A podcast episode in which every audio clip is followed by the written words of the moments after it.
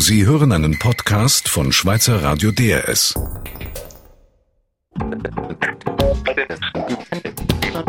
DRS 4 News. Montagstalk.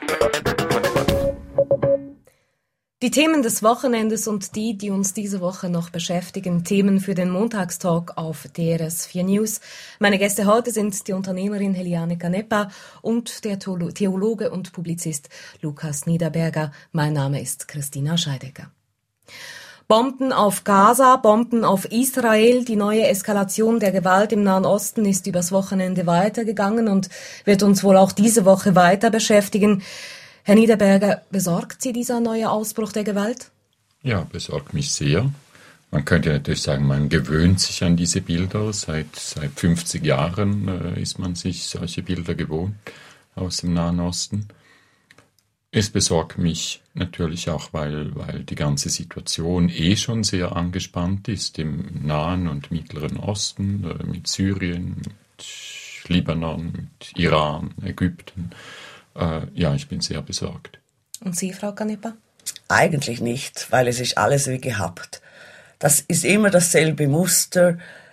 Es wird immer Krieg geben dort, es wird nie Frieden geben. Die USA bezahlt auch viel. Sie, sie wird nicht aufhören zu bezahlen, weil sie sich nicht leisten kann. Es ist eine äh, Organisation dort, die eigentlich nur aus von Rache lebt und von Vergeltung und, äh, und das werden wir äh, historisch nicht umkehren können. Es wird immer so sein. Vielleicht, wenn vielleicht einmal eine Frau an der Spitze steht, hat sie vielleicht die Kraft, das umzuwenden und Frieden zu rufen. Aber ich glaube, die sind äh, äh, wenn die Frieden hätten, wüssten die gar nicht, was sie mit sich anfangen sollen.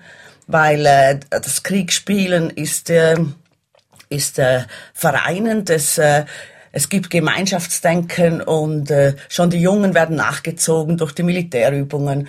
Also dieses Volk ist einfach dafür geboren.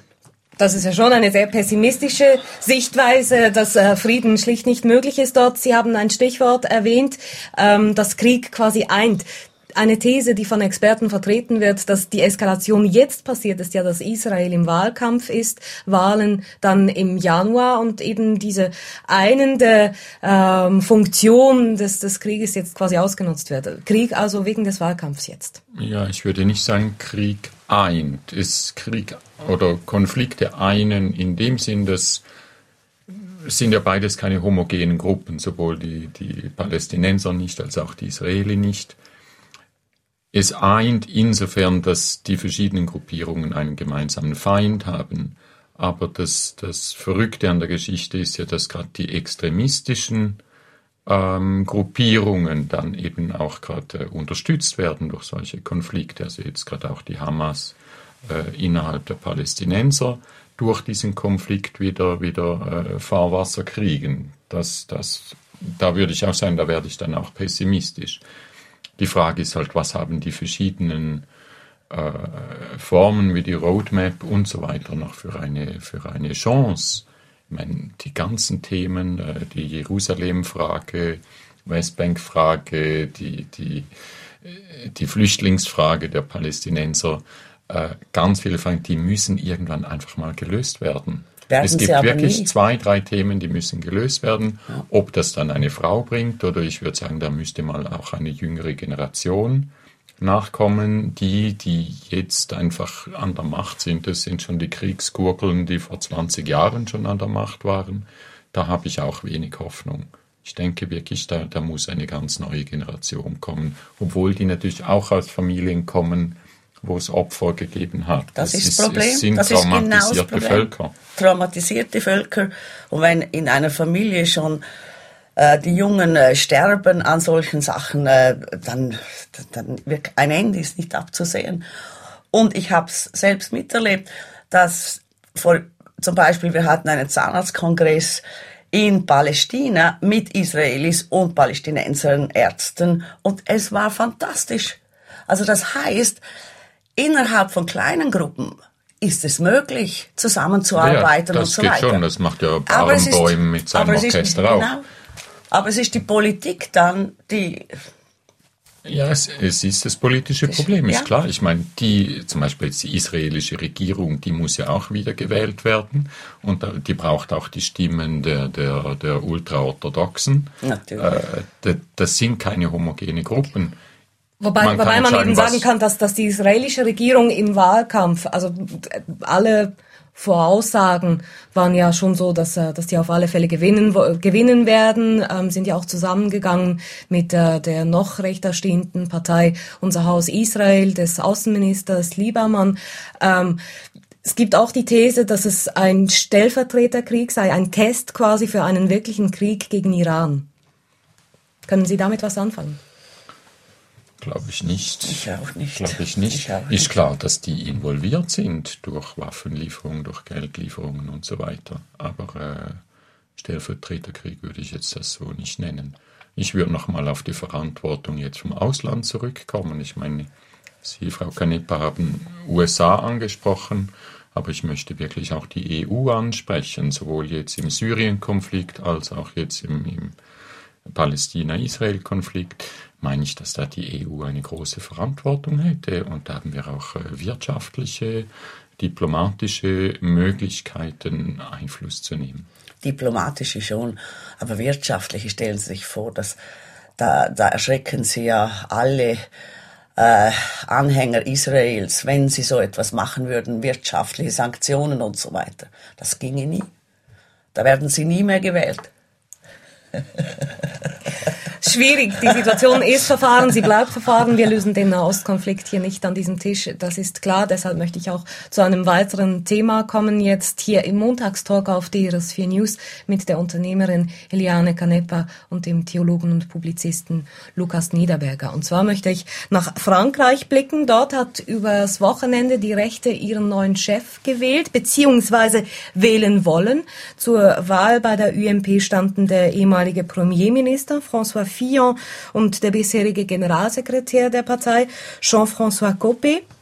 Es hätte ein Musterbeispiel der Demokratie werden sollen, aber nun haben sich beide zum Sieger erklärt. Die Wahlkommission kann kein definitives Resultat verkünden. Die beiden werfen sich sogar gegenseitig Wahlbetrug vor. Frau Canepa, eigentlich hätte ich Sie fragen wollen, was Sie von dieser neuen Person an der Spitze der UMP halten. Das geht ja jetzt aber nicht. Deshalb die Frage, das ist ja schon ein bisschen peinlich, was da passiert. Natürlich ist es peinlich, aber auch die erste Frage, die Sie mir gestellt hätten, hätte ich Ihnen gesagt, es ist völlig egal, wer da an der Spitze steht weil natürlich wird das vielleicht einmal der nächste französische Präsident, aber bis dahin hat er sich so angepasst, dass er wählbar ist, also egal wie extrem er jetzt oder diese Personen äh, in gewissen Richtungen sind. Deshalb ähm, ist es fast ein bisschen amüsant, dass, sie, dass das nicht funktioniert hat. Es spielt keine Rolle, wer da kommt, Herr Niederberg. Ähm, amüsant fand ich es auch, aber aus einem anderen Grund. Ich muss eher schmunzeln, weil Frankreich so der Vorzeigestaat der Demokratie ist. Napoleon hat uns Schweiz um die Demokratie gebracht und so Egalité, Fraternité äh, und so weiter, Liberté. Und, und jetzt schaffen sie es nicht und, und, und, und, und stellen sich so auf die Ebene von einer Bananenrepublik wo man also nochmal nachzählen muss oder wo, wo es sogar internationale Beobachter bräuchte. Ähm, das ist natürlich schwer peinlich genau. äh, für, für genau. den Staat Frankreich. Wo ich nicht einig bin mit Frau Canepa ist der Punkt, dass es egal ist, welcher der beiden Präsident äh, würde, weil die vertreten wirklich unterschiedliche Linien. Also Coppe will eigentlich äh, bei der Front National, bei den Rechten abgrasen, stimmen und und Fillon ist eher so Mitte herum, so irgendwo CDU-mäßig so. Und ähm, das sind schon verschiedene Richtungen und diese beiden Strömungen haben auch schon immer in der UMP äh, existiert. Ich glaube nicht, dass das erst in fünf Jahren Auswirkungen hat, sondern, sondern das hätte schon ab sehr kurzer Zeit Auswirkungen. Also trotzdem eine Richtungswahl, Frau Canepa. Ich weiß es nicht. Also es, es tönt gut, aber aus Erfahrung weiß man, dass wenn es je näher es zu Wahlen kommt, der Kandidat, ob er jetzt rechts oder links steht, ein bisschen in die Mitte rückt, damit er wählbar wird. Sonst verliert er ja eine Menge Wähler. Also dass er sich dann zusammennimmt und nicht ins Extreme geht. Also das ist. Und dass man kurz vor der Wahl so kleine Geschenke macht, sicher, das hat man ja bei, bei Sarkozy genau. gesehen äh, vor der letzten Wahl. Da hat er auch sowohl nach rechts wie nach links äh, so genau. Eingeständnisse gemacht. Das gebe ich zu. Aber sonst würde ich doch behaupten, das sind zwei grundsätzlich verschiedene Richtungen, die sie einschlagen und das hat Konsequenzen. Zugegeben, es geht noch eine Weile bis zur nächsten Wahl, das dauert noch viereinhalb Jahre, ähm, aber trotzdem, so wie Hollande jetzt gestartet ist, kann man vielleicht tatsächlich sagen, dass es nicht so eine große Rolle spielt, wer da kommt, weil das im Moment so schlecht funktioniert für die Linke. Könnte man so ja. sagen. Ich, ich ich, ich tendiere eher dazu, äh, wirklich gute leider Wahlen geht, zu leider machen. Leider geht der Talk zu Ende. Also wir können nicht fünf Jahre nicht sagen, ich hab's ja damals gesagt, es ist egal.